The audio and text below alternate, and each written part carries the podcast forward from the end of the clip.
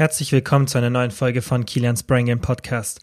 Heute gibt es wieder ein kleines QA. Ich habe mir elf Fragen rausgesucht. Ich weiß nicht, ob es jetzt alle in dieses QA schaffen oder ob ich es auf zwei Folgen aufteile. Das sehen wir dann im Laufe der Folge, wie lang ähm, ich die Fragen beantworte und dann geht es direkt nach einem kurzen Intro schon los.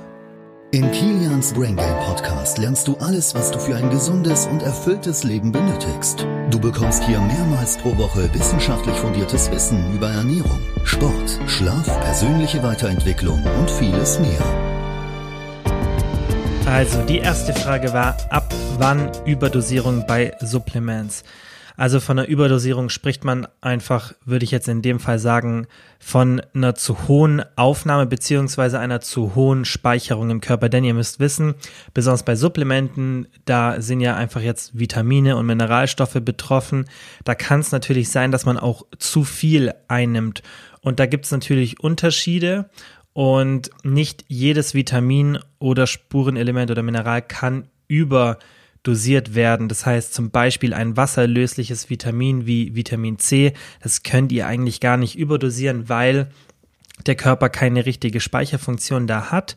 Und das nennt man dann wasserlösliches Vitamin und das wird dann einfach über den Urin wieder ausgeschieden. Das heißt, ihr ja, gebt einfach nur Geld für nichts aus, weil halt diese hohe Vitamin C Dosierung dann nichts bringt und der Körper das einfach wieder ausscheidet, ist jetzt nichts Schlimmes. Ähm, aber wie gesagt, kann man sich das Geld sparen und dann gibt's eben die fettlöslichen Vitamine oder auch manche Spurenelemente, äh, wie Eisen zum Beispiel, die werden dann natürlich eingespeichert vom Körper. Und wenn man dann zu viel von diesem ähm, ja, fettlöslichen Vitamin oder halt Eisen, da gibt's verschiedenste Spurenelemente, die dazu gehören, wenn man da zu viel einnimmt, dann kann es natürlich dazu führen, dass der Körper das einspeichert und dann negative Konsequenzen sich daraus äh, ähm, ergeben. Es gibt auch andere Vitamine, zum Beispiel Vitamin B12, ist meiner Meinung nach wasserlöslich und wird trotzdem ähm, über einen bestimmten Mechanismus vom Körper eingespeichert, der aber an sich in der Regel nicht eintrifft. Also das kommt immer dann ganz auf das Vitamin oder Spurenelement drauf an, welches ihr zu euch nehmt. Da gibt es zum Beispiel Vitamin D, welches oft genannt wird, ist auch ein fettlösliches Vitamin, welches vom Körper eingespeichert wird. Auch gerade da der Grund, wieso man es im Winter nicht immer supplementieren muss um normale Level zu haben, denn unser Körper hat da einfach eine Speicherfähigkeit und dann, wenn ihr im Sommer durch die Sonne genug Vitamin D aufnehmt, dann wird das Vitamin D eingespeichert, auch in den Fettzellen teilweise. Und ähm, dann im Winter kann der Körper das heranziehen und dann habt ihr trotzdem noch normale Vitamin D-Level, vielleicht nicht optimale, aber normale. Und da gibt's halt solche Mechanismen, dass der Körper sich einfach ähm, von einer schwankenden Zufuhr schützt, indem er diese Vitamine oder Spurenelemente einspeichert. Ähm, es kommt immer darauf an, welches man zu sich nimmt. Das heißt, manche Spurenelemente haben ein hohes Risiko, dass man eine Überdosierung hat. Zum Beispiel Eisen oder Zink würde ich jetzt nicht so extrem hoch dosiert zu mir nehmen, wenn ich nicht irgendwie mit einem Arzt gesprochen habe oder mich selbst ausreichend informiert habe, was ich da ähm, an Mengen zu mir nehmen kann. Und es würde jetzt auch keinen Sinn machen, hier in dem einzelnen Podcast, das ja eigentlich nur ein QA ist, wirklich jetzt hier bei der einzelnen Frage alles aufzuzählen, was ich gerne mal machen kann. Ähm, ich will ja schon länger ähm, mit dem YouTube-Channel anfangen, da könnte ich vielleicht mal so ein Video machen, dann da wirklich jedes einzelne, das wirklich so primär relevant ist, erklären und auch sagen, wie viel man da zu sich nehmen sollte, damit man eben keine Überversorgung hat und auch keine Unterversorgung, könnt ihr mal vielleicht ja einen Kommentar hinterlassen äh, beim Podcast, was leider bei Spotify, wo ja die meisten hören, nicht möglich ist, aber dann schreibt mir einfach eine DM, falls ihr sowas interessant findet. Aber ich würde euch einfach empfehlen, wenn ihr ein Supplement zu euch nehmt, dann schaut einfach im Internet kurz mal nach. Da gibt's ja ein paar ähm, objektive und unabhängige Seiten, die euch einfach sagen, okay, den Wert sollte man jetzt maximal täglich zu sich nehmen. Dann könnt ihr schauen, okay, was hat mein Supplement und was nehme ich ungefähr durch die Nahrung zu mir. Und dann könnt ihr abwägen, ob es Sinn macht für euch, das zu supplementieren. Aber wie gesagt, seid da bitte vorsichtig, weil ähm, viele Supplemente haben zwar nicht so hohe Dosierungen, aber wenn man dann zu viel zu sich nimmt und vielleicht auch noch in der Nahrung irgendwas häufig drin hat, was dann die Werte erhöht, dann kann das schon negative Konsequenzen haben und das würde ich euch einfach nicht empfehlen, ähm, damit ihr das Risiko minimiert. Also bei solchen Sachen die Supplemente, die ihr zu euch nehmt oder vorhabt zu euch nehmen, einfach kurz googeln, schauen, ob sich das speichert im Körper und dann könnt ihr abchecken, ja, wie das einfach für euch aussieht, vielleicht regelmäßig ein Blutbild machen, auch wenn ihr da was hochdosiert, Vitamin D oder Eisen, damit ihr einfach auf der sicheren Seite seid und wisst, okay, ich habe jetzt da nicht zu hohe Level, was sich negativ auf meinen Körper und auf die Gesundheit auswirken kann. Die zweite Frage.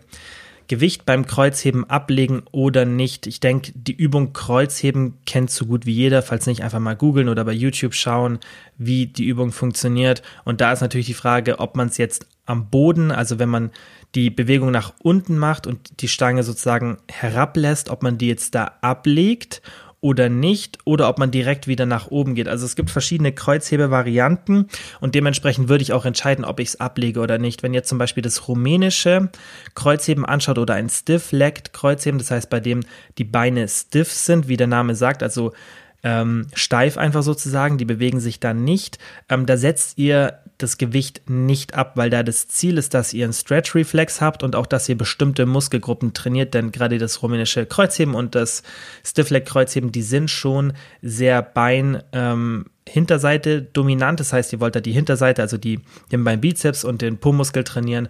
Und da macht es halt Sinn, eben nicht so tief zu gehen, ähm, und auch eine bestimmte Haltung eben einzunehmen, um da so ein bisschen den Rücken rauszunehmen, den unteren Rücken. Und auch weil die Übung nicht als Kraftübung gedacht ist, die dann vielleicht in Wettbewerben benutzt wird, wie jetzt zum Beispiel das normale Kreuzheben ist ja im Kraft-3-Kampf oder einfach im Powerlifting relevant. Und da müsst ihr natürlich auch trainieren, das von der unteren Position nach oben zu bringen. Das heißt, würde keinen Sinn machen, bei einem normalen Kreuzheben so ein Touch and Go sozusagen zu machen, dass ihr, dass ihr den Boden nur ganz kurz berührt und sofort wieder nach oben geht, weil ihr wollt ja trainieren, dass ihr das Gewicht von unten, von einer, von einem Dead Stop sozusagen, also von einer, von einer äh, Position, in der sich das Gewicht nicht bewegt, nach oben zu bringen, was natürlich viel, viel anstrengender ist, als wenn ihr einen Stretch Reflex nutzt, also der Stretch Reflex, wenn die Muskulatur gedehnt wird wie jetzt beim rumänischen Kreuzheben und ihr das Gewicht nicht ablasst, das gibt euch ein, eine Hilfe mechanisch, dass ihr das Gewicht schneller wieder oder leichter nach oben bekommt. Und beim normalen Kreuzheben ähm, habt ihr das eben nicht, weil ihr das Gewicht aus einem Dead Stop ohne Vorladung der Muskulatur nach oben bewegt. Und das ist dann eine eigene Übung für sich. Das heißt, ich würde bei einem normalen Kreuzheben, um jetzt die Frage zu beantworten, das Gewicht ähm, ablegen, zur Ruhe kommen lassen und dann wieder anheben, hat auch meiner Meinung nach eine verletzungspräventative Grundlage, denn ihr wollt ja nicht, dass das Gewicht, meistens beim Kreuzheben kann man ja schweres Gewicht benutzen, dass es auf dem Boden landet und dann meistens springt das Gewicht vielleicht sogar wieder ein bisschen nach oben zurück oder rollt nach vorne oder nach hinten, habt ihr keine optimale Startposition. Und dann kann es halt sein, dass ihr irgendwie die Muskulatur falsch bewegt oder dass das Gewicht nach hinten zu euch kommt, das würde ich einfach vermeiden, ähm, da so hektisch zu arbeiten. Da würde ich das Gewicht explosiv nach oben bewegen, kontrolliert, aber nicht zu kontrolliert, also nicht zu langsam beim Kreuzheben nach unten lassen ähm, und dann einfach wieder genau an die Position ähm, die, die Stange kommen lassen, zu der ich die Übung beginne, einfach, dass ihr einen schönen Bewegungsablauf habt mit einem, mit einem geringen Verletzungsrisiko. Beim rumänischen Kreuzheben und dem Stiffleg-Kreuzheben, da wie gesagt nicht das Gewicht ablegen, weil es auch nicht zur Übung gehört. Natürlich gibt es auch da Varianten, wo man an der Seite Erhöhungen hinstellt ähm, zum Üben oder weil man speziell irgendwas einen bestimmten Bewegungsablauf trainieren möchte, ähm, um einfach das normale Kreuzheben zu pushen. Ich denke aber, wenn ihr so ambitioniert seid, dann wisst ihr vermutlich, wie ihr diese Trainingstechniken benutzen wollt. Und die Frage richtet sich jetzt an eher die Leute, die jetzt vielleicht beginnen mit dem Krafttraining und auch beim Kreuzheben noch nicht so richtig wissen, wie sie es machen sollen. Also wie gesagt, legt das Gewicht beim Kreuzheben ab, bei den anderen Varianten nicht, weil es dann nicht dafür gemacht ist, beziehungsweise die Variante nicht dafür ausgelegt ist. So. Die dritte Frage. Supersätze mit wenig Pausen und moderatem Gewicht versus viel Gewicht und viel Pause. Was ist besser? Also, wenn man rein vom Muskelaufbau oder dem Muskelerhalt, wenn ihr den in der Diät anstrebt, das Ganze betrachtet, dann macht es Sinn, möglichst lange Pause zu machen und viel Gewicht zu bewegen. Denn das oberste Ziel oder der, der stärkste Trigger beim Muskelaufbau ist eben eine Steigerung vom Gewicht und das erreicht ihr besser mit viel Pause. Das heißt aber nicht, dass es jetzt die Empfehlung von mir ist, denn wenn ihr extrem lange Pause macht, dann seid ihr wieder extrem lang im Gym und das ist ja auch nicht immer sinnvoll, gerade mit dem Alltag, den wir alle haben, vereinbar und dementsprechend würde ich da so einen Mix draus machen und äh, würde schon schauen, dass ich die Pausen kurz halte, einfach um eine Effizienz zu erreichen und nicht jetzt ewig lang zu warten. Aber ich würde jetzt auch nicht extrem kurze Pausen machen und von Supersätzen halte ich eh nicht so viel. Ich finde Antagonistensätze sinnvoller. Ein Supersatz wäre zum Beispiel oder ist von der Definition einfach, dass ihr die gleiche Muskelgruppe mit einer anderen Übungen trainiert. Das heißt, ihr macht zum Beispiel Bizeps-Curls im Stehen und macht danach Schrägbank-Curls. Also ihr trainiert eigentlich den gleichen Muskel, macht nur eine andere Bewegung oder ihr macht Kniebeugen und danach einen Beinstrecker, irgend sowas in der Art. Und das ist eine sehr intensive Sache, die kann man vielleicht am Schluss vom Training machen oder wenn man weiß, hey, ich habe heute eine kurze Einheit und, und will mich extrem auslassen in der Zeit, da macht sowas schon auch Sinn, weil gerade diese Mechanical Tension, die da entsteht, die ist schon sinnvoll auch für den Muskelaufbau, aber eben nicht ganz so wichtig wie eine Steigerung der Gewichte. Das ist immer, immer das Oberste, was ihr beachten solltet, was das Wichtigste ist für den Muskelaufbau.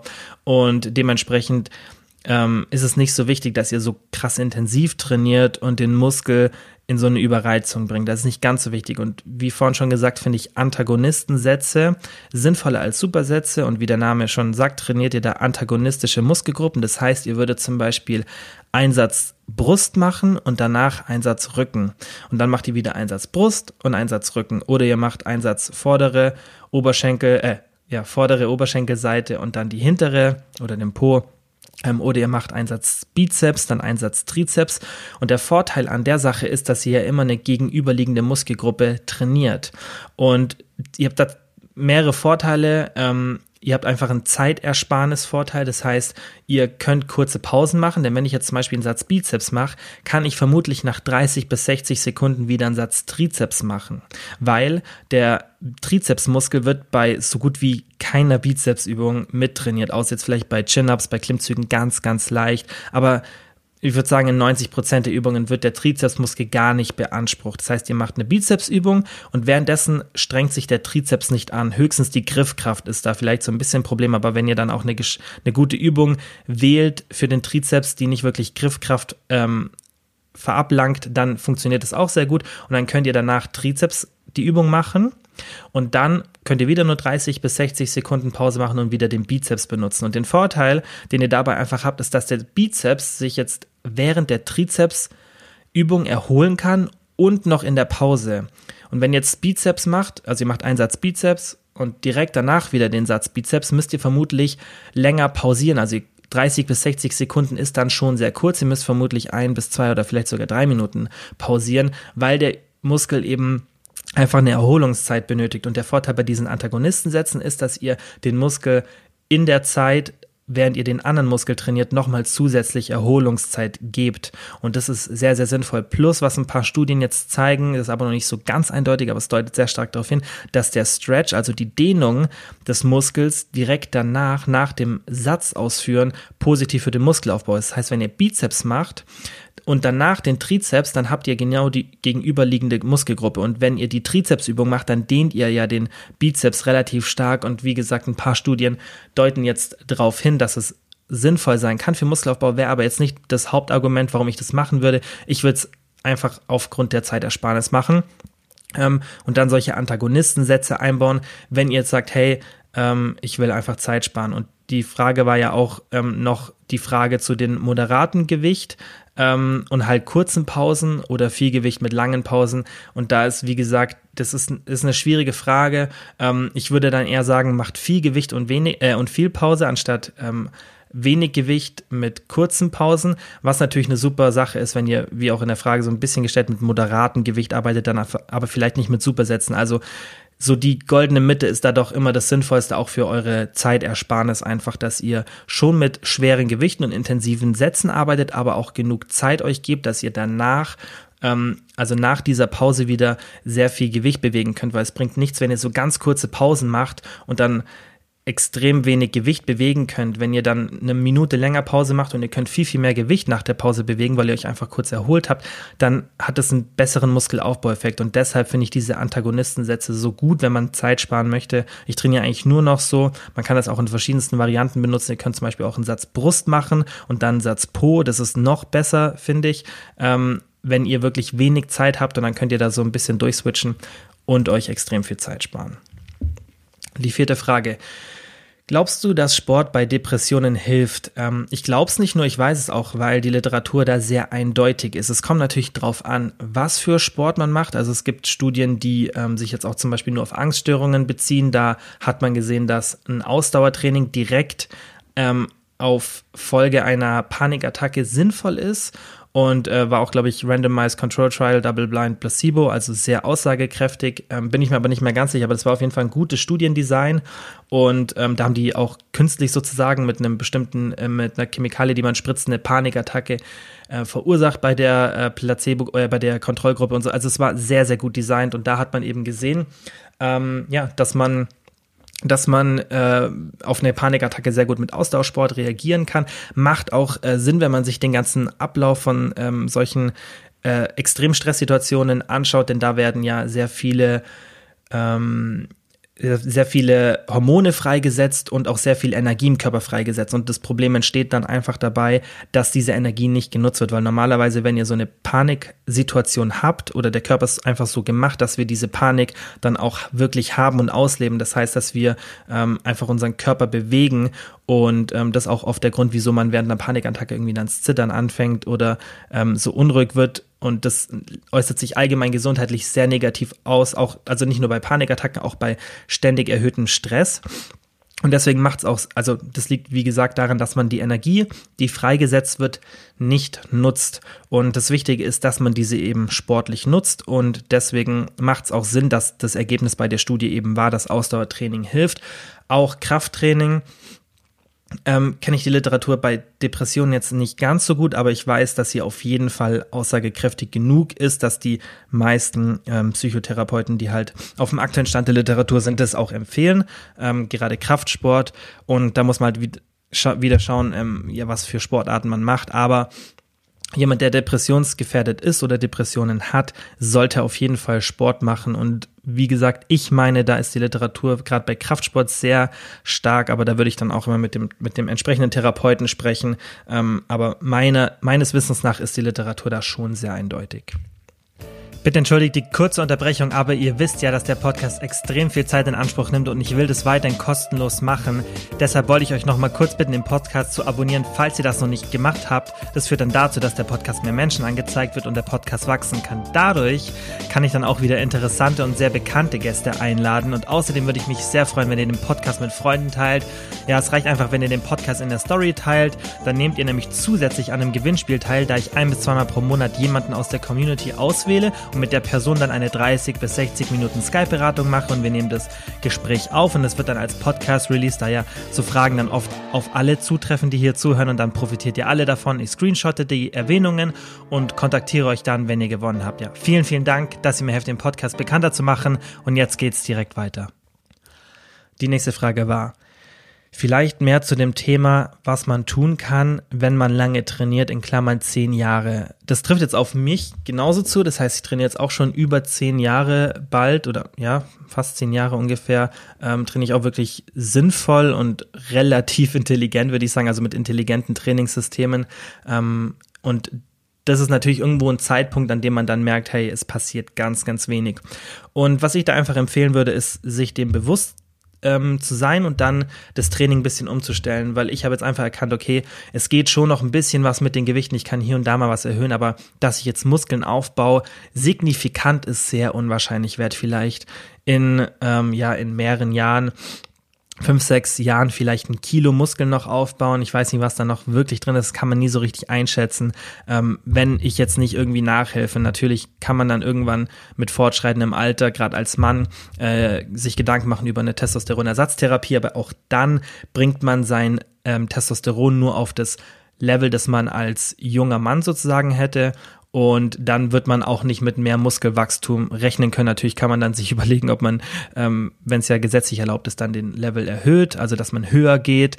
Und ähm, da muss man aber auch wieder überlegen, okay, wenn man die gesundheitlichen Konsequenzen haben und so weiter, das ist natürlich dann eine Option, aber wenn man sagt, hey, ich möchte jetzt nichts zusätzlich nehmen, obwohl ich jetzt schon so lange trainiere, also ich möchte nicht irgendwie mit Testosteron oder anderen Sachen nachhelfen, dann muss man sich, wie gesagt, bewusst sein, dass da einfach nicht mehr viel passieren kann und dass da einfach die Muskelmasse nicht mehr weiter wächst. Auch bei Frauen dasselbe, also das trifft auf Frauen wie auf Männer zu. Und dann würde ich mir überlegen, ob ich einfach meinen mein Fokus so ein bisschen umschifte. Und das ist auch das, was ich jetzt gerade versuche, dass ich einfach weniger ins Training gehe ähm, kürzere Einheiten mache, das Trainingsvolumen extrem verringere und jetzt möchte ich ein bisschen mehr Ausdauersport machen, weil das habe ich extrem vernachlässigt die letzten zehn Jahre. Also das ähm, ist eigentlich für, für, diese, für das Wissen, was ich habe zu dem Bereich eigentlich schon ähm, sehr fahrlässig, weil ich habe schon ab und zu Cardio gemacht, aber ähm, gesundheitlich gesehen weiß ich und empfehle es auch immer viel mehr Cardio zu machen, als ich selber mache. Deswegen immer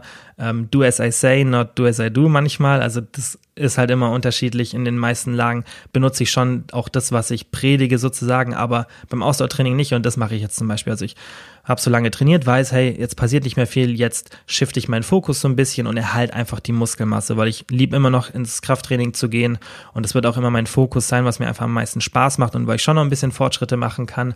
Ähm, ich würde es auch niemals ganz aufhören, auch allein aus gesundheitlichen Aspekten, Knochendichte und so weiter.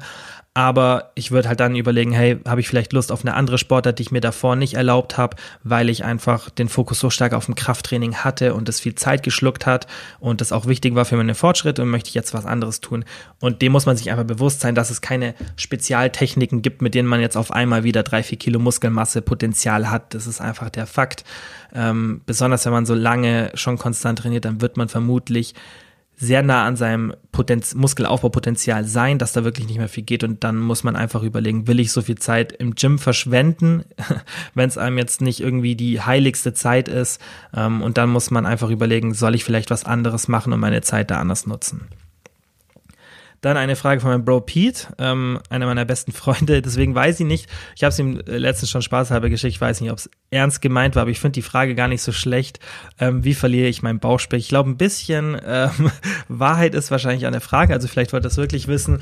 Ähm, ich denke, ich beantworte jetzt trotzdem einfach mal, ähm, ja, was macht man, wenn man noch so ein bisschen Bauchspeck hat und der nicht wirklich weggeht und das ist ein relativ schwieriges Thema, weil man muss erstmal definieren, okay, was ist für mich Bauchspeck, also was ist für mich zu viel Bauchspeck und ähm, habe ich vielleicht einfach nur so ein bisschen falsches Bild, was ein normaler Körperfettanteil ist und das denke ich, bei den meisten der Fall. Ähm, ich ziehe mich da auch manchmal ein bisschen dazu.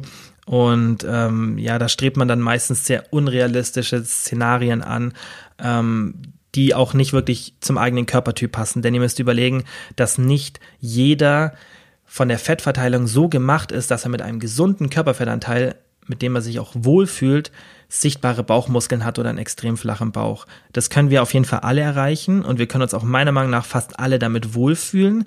Ähm, wenn natürlich alle anderen Faktoren, Ernährung, Stressmanagement, Schlaf und so passen, dann würde ich schon sagen, dass du mit einem sehr niedrigen Körperfettanteil dich sehr wohlfühlen kannst und auch sehr gesund sein kannst. Und selbst die Menschen, die eine sehr ungünstige ähm, Körperfettverteilung um die Bauchregion haben. Das heißt, dass sich einfach viel vom Körperfett am Bauch ansammelt und weniger an anderen Stellen. Selbst die können das meiner Meinung nach erreichen. Die Frage ist halt nur, ob das wirklich ein sinnvolles Ziel ist. Wenn man aber sagt, hey, ich möchte es einfach haben, das ist ja auch von jedem die eigene Entscheidung, dann muss man sich einfach bewusst sein, dass man den Körperfettanteil sehr stark reduzieren muss. Denn wenn jetzt eine Person seid, und das trifft halt auf Männer mehr zu als auf Frauen, dass ihr Körperfett um die Körpermitte ansammelt, das ist einfach so, dann müsst ihr schon sehr niedrig mit dem Körperfettanteil kommen, damit man die Bauchmuskeln wirklich sieht und diese letzte Fettschicht verliert. Natürlich ist dann auch immer die Frage, in was für einem Grad man die Bauchmuskeln sehen soll. Also ähm, ja, wie, wie dünn einfach die Fettschicht über der Bauchmuskulatur sein soll einfach um das optische Ziel zu erreichen.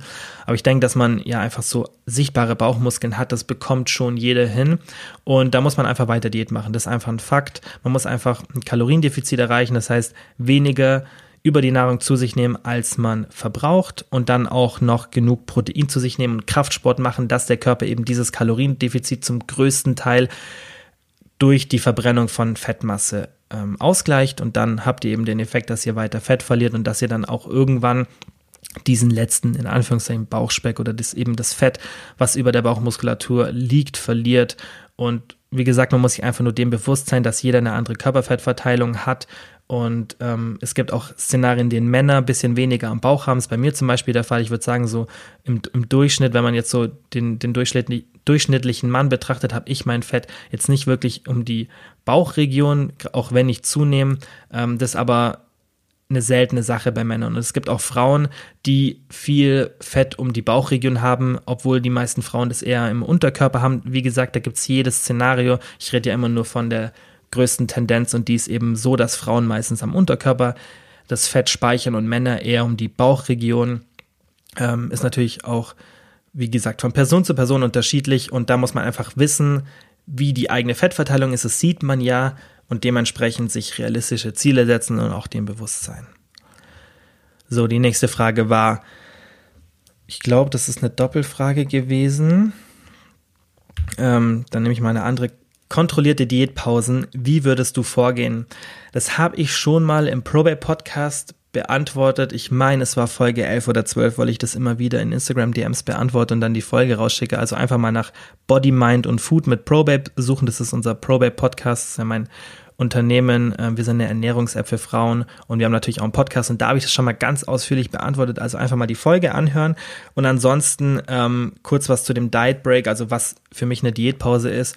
Da kontrolliert man einfach für ein bis zwei Wochen, man kann es auch ein bisschen kürzer machen, vier, fünf Tage, kontrolliert man ähm, die Kalorien weiterhin, aber erhöht sie so, dass man ungefähr so viel Kalorien zu sich nimmt, wie man verbraucht. Und der Vorteil dabei ist einfach, dass ihr eure Hormonlevel normalisiert. Besonders Leptin ist da so ein Schlüsselhormon, ähm, das auch noch gar nicht so lange erforscht ist, deswegen gibt es da nicht ganz so viel Literatur, aber die Literatur, die es da gibt, zeigt halt eindeutig, dass man schon mehrere Tage die Kalorienzufuhr erhöhen muss, damit dieses Leptin wieder normalisiert wird. Und Leptin sorgt eben für ganz viele verschiedene Vorgänge im Körper und das hat auch sehr, sehr viel dann mit dem allgemeinen Aktivitätslevel zu tun und auch mit der Fettverbrennung und dieses Hormon sinkt einfach in der Diät. Das Hormon ist vom Körper, wird so eingesetzt, dass einfach dafür da ist, dass wir nicht zu schnell Gewicht verlieren, weil der Körper normalerweise will er das ja nicht, weil der Körper hat sich in einer Zeit entwickelt, in der es Hungersnot immer wieder gab, einfach ja, einfach wieder äh, immer wieder Situationen, in der wir nicht so viel Nahrung hatten und da musste der Körper irgendeinen Mechanismus über die Evolution ähm, entwickeln, dass er uns davor schützt, dass wir sehr stark und sehr schnell Gewicht verlieren. Und das ist das, was in der Diät passiert. Leptin geht nach unten und ähm, ja, triggert dann ein paar Sachen, die dann dazu führen, dass sich dieses Verhältnis von Kalorienzufuhr und ähm, Kalorienverbrauch annähern. Und ihr unterdrückt ja eure Kalorienzufuhr, weil ihr weniger esst. Und dann muss der Körper versuchen, okay, ich kriege jetzt so wenig Nahrung. Erstens muss ich jetzt mehr Hungersignale senden, damit die Person jetzt wieder auf mehr auf Essenssuche geht. Äh, die Person kann schlechter schlafen, weil weniger Schlafenszeit ist gleich mehr Zeit, um Essen zu suchen und die Person soll sich allgemein weniger bewegen, damit wir einfach einen geringeren Kalorienverbrauch haben und sich die Kalorienzufuhr und der Kalorienverbrauch immer mehr annähern, damit kein Kaloriendefizit entsteht und das Gewicht einfach normal bleibt und wir nicht verhungern. Und das ist eben dieses Leptinhormon, was da viel reguliert. Und damit sich das wieder ein bisschen reguliert, sollte man mindestens für vier Tage die Kalorienzufuhr so anheben, dass man gleich viel zu sich nimmt, wie man verbraucht. Und das ist ein sehr, sehr oder eine sehr, sehr gute Vorgehensweise. Wir haben das auch in der ProBab App so einprogrammiert, dass ihr so ein Diet Break machen könnt und den auch für ein oder zwei Wochen machen könnt. Und wir planen euch dann die Kalorienzufuhr durch und machen auch so einen kleinen Sicherheitsabschlag, damit wir das Risiko minimieren, dass man in dieser Zeit vielleicht wieder ein bisschen zunimmt, weil ja die Hormonlevel schon ein bisschen einsacken in der Diät und der Kalorienverbrauch allgemein ein bisschen geringer ist. Und deswegen würde ich da immer, wenn ihr das dann berechnet, wenn ihr eure, euren Kalorienverbrauch berechnet und das ja dann zu euch nehmen wollt in diesem Diet Break, dass ihr ein bisschen was abzieht an Kalorien, vielleicht 10, 15 Prozent, um einfach auf der sicheren Seite zu sein, dass ihr diese Stoffwechselanpassungen während der Diät kompensiert und nicht zu viel zu euch nehmt und dann ähm, könnt ihr eben diese kontrollierte Diätpause äh, ja, vornehmen. Dann könnt ihr vielleicht auch irgendwie so eine Deload-Woche machen. Das heißt, ihr trainiert nur mit 60 Prozent eurer normalen Akt, äh, Intensität im Training, dass ihr eurem Körper einfach für ein bis zwei Wochen so ein bisschen eine Ruhe gönnt. Manchmal kann man das auch sehr gut mit einem Urlaub koordinieren, dass man eben dann im Urlaub nicht sagt, hey, ich lege jetzt voll los und esse jetzt wieder richtig ähm, viel und dann oft, weil man ja wie gesagt durch die Hormonanpassungen ein bisschen weniger verbraucht in der Diät, nimmt man auch schneller wieder zu und man ist ja allgemein so ein bisschen, dass man das Essen vermisst und dann auch wieder leichter dazu tendiert, mehr zu essen. Und da kann man das eben super kombinieren. Die damalige Theorie äh, ist von Lyle McDonald, das heißt hier Credits finde ich immer ganz wichtig rauszugeben, ähm, der da das sehr, sehr gut entwickelt hat, dieses Konzept von einem Diet Break und wir nutzen es bei ProBabe und ich habe es auch schon ganz vielen Leuten empfohlen und man sieht fast durchgehend positive Erlebnisse. Ich habe noch nie eine oder ein einziges negatives Feedback auf so ein Diet Break bekommen, auch in der Zeit, in der wir hunderte von, fast schon, glaube tausende von äh, Kunden gecoacht haben. Das gibt's einfach irgendwie nicht, weil das in der Diät so ein geiles Tool ist, dass man äh, so ein Diet Break nutzt, einfach kontrolliert macht und man wird sehen, meistens verliert man sogar in der Zeit ein bisschen Gewicht, weil sich viel Wasser vom Körper löst und besonders danach kann man wieder richtig intensiv oder einfach effektiver diäten, weil der Körper sich ein bisschen erholen konnte, man hat wieder so einen höheren Startpunkt von den Kalorien, man ist wieder aktiver, ist auch mental einfach besser drauf, wieder motivierter, weil man weiß, hey, ich habe jetzt nur eine kurze Pause gemacht, ich habe kein Gewicht zugenommen, ich hatte vielleicht ein bisschen Fett Fettverlust Stillstand, was aber auch in Ordnung ist, aber ich habe mir einfach wieder auch ein paar Sachen äh, gönnen können. Ich konnte mal wieder auswärts essen und es ist nichts passiert. Und ich habe einfach ja mir eine, eine Erholung gegönnt und kann jetzt wieder voll durchstarten. Und das ist eben der schöne Effekt von einem Diet Break. Und so wie ich es jetzt empfohlen habe, würde ich es auch machen. Einfach die Kalorien erhöhen, direkt, nicht langsam, sondern einfach direkt auf dieses Kalorienverbrauchsniveau ähm, erhöhen und dann, wenn der Diet Break vorbei ist, wieder auf die alte Kalorienzufuhr, die Diätzufuhr gehen, vielleicht auch ein bisschen höher, wenn ihr sehr tief fahrt mit der Kalorienzufuhr und that's it. In der Zeit einfach euch Erholung gönnen. Ihr könnt auch intensiver trainieren und dann danach den Deload machen oder ihr macht eine Woche davor. Aber ich finde es immer sinnvoll, wenn man auch in dieser Zeit von dem Diet Break vielleicht auch ein bisschen so die, die Trainingsintensität runterschraubt, weil dann der Körper wirklich mal komplett von allen Seiten sozusagen regenerieren kann und nicht nur von der Ernährung ähm, her und einfach auch mit dem Training so ein bisschen das kombinieren. Die nächste Frage, die muss ich jetzt relativ kurz beantworten, weil sonst wird es hier äh, ein zwei Stunden Podcast. Ich kann das mal getrennt machen. Ich glaube, ich habe es auch schon mal äh, in, anderen, in einem anderen Q&A beantwortet. Ähm, ich weiß nicht, ob es eine separate Folge war. Ich kann wirklich auch mal eine separate Folge machen und zwar wie bist du auf die Idee mit ProBab gekommen? Würde ich nämlich dann ähm, mit Uki, dem anderen Gründer von ProBab, ähm, machen, dass wir halt zusammen so ein bisschen drüber reden. Aber ich gebe mal kurz so ähm, die, die Kurzfassung, wie das entstanden ist. Ähm, das Problem oder das Problem, was ich damals gesehen habe, ist einfach, dass es so viel falsche Informationen gibt. Und ich hätte mir einfach sowas wie ProBabe für mich früher gewünscht. Und das war eigentlich das, was wir als Vision hatten und immer noch haben. Weil als ich jünger war, da gab es das Ganze, was es jetzt im Internet gibt mit YouTube und Instagram und so, das gab es noch nicht. Und da war das wirklich sehr, sehr schwer, auf die ganzen Informationen zu kommen und dann auch zu trennen, was ist richtig und was ist falsch. Ich finde es jetzt immer noch extrem schwierig, sonst bräuchten wir ja ProBabe nicht mehr, sonst könnten wir sagen, hey, jetzt gibt's YouTube und Instagram und die Leute klären richtig auf. Ähm, man muss jetzt ja hier nicht mehr unterstützen und dann hätten wir sicher was anderes gefunden, bei dem wir helfen können, weil das ist einfach unser Ziel, dass wir Leuten helfen, einen gesunden, fitten Körper zu bekommen, in dem sie sich auch wohlfühlen. Und das war eben mein Problem und ich wollte einfach nur für Leute das Problem lösen, was ich damals hatte. Und so sind wir halt auf die Idee mit ProBab gekommen, hieß damals noch ProFit. Ganz am Anfang haben wir dann irgendwann umgebrandet, weil wir halt gesehen haben, dass durch unser Marketing ähm, viel weibliche Kundschaft da war und wir dann gesagt haben, okay, wir helfen jetzt erstmal nur den Frauen, weil einfach wir fast nur weibliche Kunden hatten und dann haben wir das umbenannt. Es gibt auch bald was für Männer, das ist auf jeden Fall schon so gut wie ready und kommt bald. Ähm, also euch Männer vergessen wir, vergessen wir natürlich nicht, ist natürlich bei so einem Startup immer schwierig, dass man da ähm, sich so breit aufstellt. Deswegen haben wir gesagt, okay, es gibt es jetzt nur für Frauen, deshalb, also das schon mal, deswegen gibt es Pro oder heißt es halt Pro Babe, was für Frauen ist. Und ähm, ja, da haben wir dann einfach angefangen und das hat sich auch Stück für Stück weiterentwickelt. Wir haben ja am Anfang nur ähm, Coaching gemacht, das heißt, wir haben Leute über E-Mail direkt ähm, betreut und haben dann Excel-Tabellen gehabt und haben einfach so die Nahrungszufuhr ähm, dort von den Kunden bekommen und haben die einfach ja in einem Personal Coaching online betreut. Und irgendwann haben wir so viele Anfragen gehabt und so viele Kunden, dass wir gemerkt haben, hey, das geht einfach nicht mehr. Wir hatten ja dann auch Leute aus unserem Freundeskreis dann eingestellt, äh, zum Beispiel Luki, den ihr auch schon auf dem Podcast gehört habt, die uns dann ausgeholfen haben, ohne die das Ganze niemals geklappt hätte, weil wir so viele Kunden hatten, dass Uki und ich das nicht mehr zu zweit stemmen konnten. Und dann haben wir halt angefangen zu überlegen, hey, wie kriegen wir das hin, dass wir allen helfen können? Und so ist dann eben die ProBab App zustande gekommen, die heute das einzige ist, was wir machen. Wir haben ja kein personalisiertes Coaching mehr Und ähm, ja, so ist das Ganze entstanden. Es war einfach ein Problem, das wir gesehen haben und das wir lösen wollten. Ähm, es war nie der Gedanke, damit Geld zu verdienen. Das natürlich kommt sowas mit,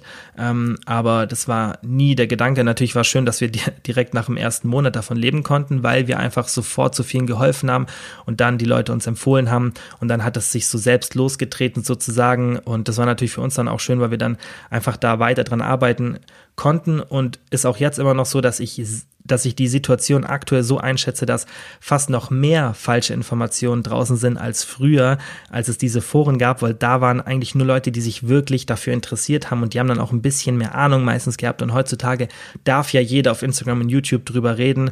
Und es gibt so viel Bullshit-Informationen da draußen, ähm, dass es meiner Meinung nach noch wichtiger ist, eben sowas zu schaffen, indem man gebündelt an einem Ort den Leuten hilft, gesund zu werden, gesund zu essen, zu trainieren und einfach so ein Wohlfühlgewicht zu erreichen, mit dem man auch gesund leben kann und das Ganze in den Alltag integrieren kann, dass es nicht irgendwie so ein Hardcore-Ding ist, dass nur ein paar Leute, die da voll den Fokus drauf haben, erreichen können, sondern dass jeder, der auch nicht so viel Zeit damit verbringen will, gesund leben kann. Das ist unser Ziel und das, ähm, ja, daran arbeiten wir jeden Tag und deswegen gibt es auch immer wieder neue Sachen, ähm, ja, die wir einfach in die ProBab-App integrieren und wir arbeiten da ja jeden Tag dran, das einfach leichter zu machen und das war die Idee und das ist immer noch die gleiche Idee und ja, so ist ganz entstanden. Aber wie gesagt, ich kann da gern mal eine separate Folge dazu machen und mal so die ganzen letzten äh, fünf Jahre, die es jetzt bald sind, so ein bisschen Revue passieren lassen und mal alles von Grund auf erzählen.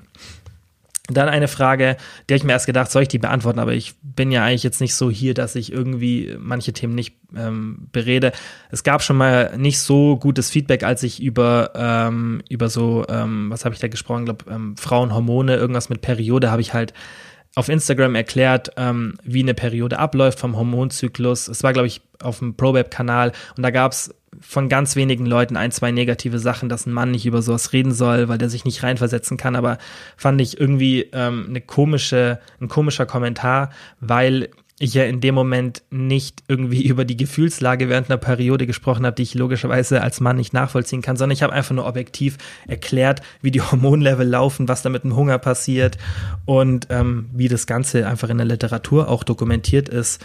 Ähm, ja, und das habe ich gemacht. Es war fast nur positiv, aber es gibt dann immer ein, zwei Leute, die das negativ finden und ich will ja immer sowas ein bisschen vermeiden, weil ja, ich finde, so sensible Themen muss man schon immer aufpassen, was man so, über was man spricht. Aber ähm, wie gesagt, die Frage habe ich mir gedacht, komm, ich beantworte sie trotzdem. Und zwar bestes Verhütungsmittel für Frauen.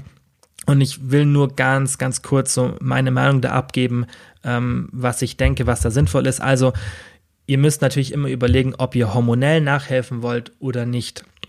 Und bei dem Thema Pille, das ist so, so ausführlich, da werde ich auch definitiv einen Podcast machen, wahrscheinlich auch mit einem Gast und mal über das ganze Thema sprechen, weil ich sehe da ganz, ganz viel falsche Informationen da draußen. Oft wird die Pille verteufelt, was meiner Meinung nach nicht wirklich der Literatur entspricht. Und ich finde halt immer, man sollte ein Thema objektiv betrachten und nicht mit irgendeinem Vorurteil belasten. Und es ist einfach auch so, dass die Pille für manche Frauen sogar sinnvoll sein kann, wenn die hormonelle Probleme haben. Und es gibt auch manche Frauen, die extrem gut mit der Pille zurechtkommen. Es ist einfach nur wichtig, dass man sich mit dem Thema auseinandersetzt, dass man nicht irgendeine irgendeine äh, Hormonpille nimmt und dann die Werte nicht kontrolliert und auch verschiedene Blutlevel einfach nicht anschaut.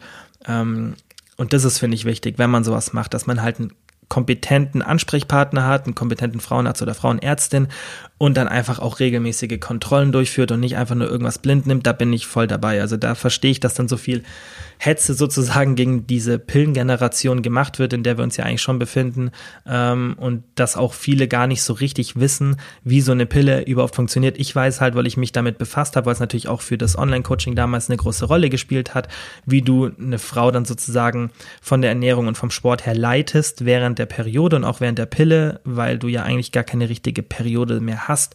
Während der Pille ist ja eine Abbruchblutung, was auch viele nicht wissen, aber wie gesagt, mega komplexes Thema, muss eine separate Folge werden, aber ich sag halt zum, zum Thema Pille kann sinnvoll sein, muss aber nicht. Ich denke, für die meisten Frauen ist es nicht sinnvoll, aber für einen bestimmten Prozentanteil, der gar nicht so niedrig ist, kann es auf jeden Fall ein sinnvolles Verhütungsmittel sein. Ähm, gibt ja noch andere hormonelle, aber das ist eben meine Meinung zu hormonellen Sachen. Immer, wenn ihr es macht, äh, die Level überprüfen lassen und nicht einfach so blindes Zeug nehmen und auch nicht dann bloß einmal im Jahr so anschauen lassen, sondern schon regelmäßiger, wie sich eure Hormonlevel und auch so euer Befinden entwickelt, aber auch da braucht man einen sehr kompetenten Arzt oder Ärztin an der Seite, aber ich denke, das sollte auch klappen. Und dann gibt's natürlich noch andere Verhütungsmethoden und ähm, ja, sowas wie die Kupferspirale, wo auch da muss man aufpassen. Da kann es natürlich dann auch zu ähm, Abszessen und so weiter kommen und da muss man aufpassen, dass es korrekt gemacht wird und auch, dass man das ja einfach, das auch zum Körpertyp passt, weil da gibt's natürlich auch wieder Unterschiede ähm, und muss man halt auch überlegen, ob man so ein Metall im Körper haben will. Aktuell gibt es keine Literatur, die auf irgendwas deutet, dass da negative Konsequenzen entstehen ähm, durch das Kupfer. Aber auch da muss man halt wieder schauen, so was passiert in den nächsten Jahren, wird es überhaupt ausreichend erforscht und ähm, ja, wie ist einfach da der Stand der Literatur zu so einem Thema, weil das finde ich, muss man auch beachten. Dann gibt es, denke ich, noch andere Methoden. Es gibt natürlich auch die Methode, dass der Mann irgendwie schaut, ähm, dass er verhütet. Was ich halt immer wichtig finde, ähm, ist, dass man unterscheidet zwischen einem Verhütungsmittel in einer Partnerschaft, in der beide wissen, dass es keine übertragbaren Geschlechtskrankheiten gibt, und einem Verhütungsmittel, ähm, in das man jetzt betrachtet, wenn jemand Single ist. Und einfach wechselnde Geschlechtspartner hat. Ich finde, da ist es sehr, sehr, sehr naiv, sich auf ein hormonelles ähm, Verhütungsmittel zu verlassen, weil da gibt's für mich nur eine Option und zwar sind es Kondome. Ähm, und wer das nicht macht, der gefährdet sich und andere Menschen.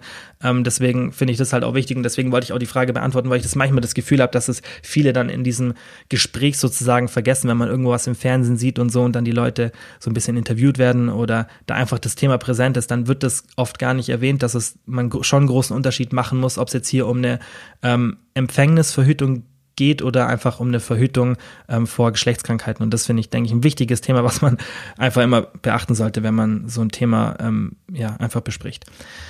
So, und die, ich glaube, letzte Frage, ja, die letzte Frage, also es waren jetzt doch alle elf Fragen. Ähm, hemmt Kaffee die Nährstoffaufnahme besser Kaffee und Essen trennen? Also Kaffee kann ja ähm, aufgrund des Koffeins für manche Menschen so ein bisschen abführend wirken, aber das ist auch, glaube ich, aber da bin ich jetzt auch nicht ähm, so fit in dem Thema, ähm, abhängig davon, ob man es regelmäßig zu sich nimmt, weil ich glaube, ein regelmäßiger Koffeintrinker hat jetzt nicht mehr so diese abführende Wirkung, aber da möchte ich mich jetzt auch nicht drauf festlegen. Ähm, das kann natürlich ein bisschen negativ sein, wenn dadurch die Nahrung schneller durch den Magen-Darm-Trakt geht und dann verschiedene Vitamine, Mineralstoffe nicht aufgenommen werden oder irgendwelche Medikamente nehmt, dann sollte man es natürlich ähm, trennen. Wenn man jetzt aber die Makronährstoffaufnahme betrachtet, Protein, Fett und Kohlenhydrate, wäre es ja nur positiv, wenn der Kaffee so ein bisschen die Nährstoffaufnahme hemmt. Dann könnten wir alle ein bisschen mehr essen. Das wäre natürlich ähm, optimal, aber da sind die denke ich, wenn es da einen Effekt gibt, sind die Effekte so gering, dass es keinen Unterschied macht. Da sollte man eher an das Thema Mineralstoffe und Vitamine denken. Und ich denke, dass es nicht so ist, dass es signifikant was ausmacht. Ähm, ich würde es jetzt, wenn ich vielleicht nicht so oft Kaffee konsumiere, vielleicht ein bisschen trennen, wenn ich jetzt irgendwas Vitaminreiches esse, weil das kann, wie gesagt, meiner Meinung nach oder meines Wissens nach bei Leuten, die nicht so häufig Koffein konsumieren, schon ein bisschen abführend wirken und dann würde ich es vielleicht trennen. Da muss man sich aber auch wieder die Frage stellen, macht das so einen großen Unterschied, wenn ich es ja nur ab und zu konsumiere und trifft es dann auch noch genau auf den Zeitpunkt, an dem ich äh, Obst und Gemüse und andere vitaminreiche Sachen esse. Da würde ich sagen, macht euch bei sowas nicht so einen Kopf und auch wenn ihr täglich Kaffee trinkt, ähm, ich habe noch nie also ich habe mich noch nie mit dem Thema befasst und wenn es wirklich signifikant wäre, denke ich, hätte ich es irgendwo mitbekommen. Ähm, deshalb würde ich sagen, ja, macht euch bei sowas keine Gedanken. So, das waren jetzt ähm, über 40 Minuten. Ich habe versucht, mich kurz zu halten, weil normal brauche ich ja bei den Fragen schon länger. Es kommt natürlich immer darauf an, was für Fragen das sind. Das waren jetzt Fragen aus der Instagram Story. Das heißt, falls ihr da irgendwas äh, wissen wollt, einfach schauen immer in meine Instagram Story, falls ich so einen Aufruf mache oder mir einfach eine DM schreiben auf Instagram, wenn ihr eine Frage habt. Und dann sage ich wie immer vielen, vielen Dank fürs Zuhören, für eure Aufmerksamkeit und bis zum nächsten Mal. Nochmal vielen Dank wie immer fürs Zuhören. Ich würde mich mega freuen, wenn ihr den Podcast abonniert, falls ihr es noch nicht gemacht habt. Und ich würde mich genauso freuen, wenn ihr den Podcast mit Freunden oder Familienmitgliedern teilt. Denn nur so kann der Podcast wachsen. Und ihr wisst ja, ich mache das hier kostenlos, aber ich mache es extrem gerne und ich werde es auch weiterhin natürlich kostenlos machen. Aber ihr helft mir wirklich sehr, sehr, wenn ihr den Podcast einfach mit Freunden oder Familienmitgliedern teilt oder wenn ihr den in der Story auf Instagram teilt. Einfach, dass Leute von dem Podcast erfahren und dann auch davon profitieren. Vielen, vielen Dank dafür dafür.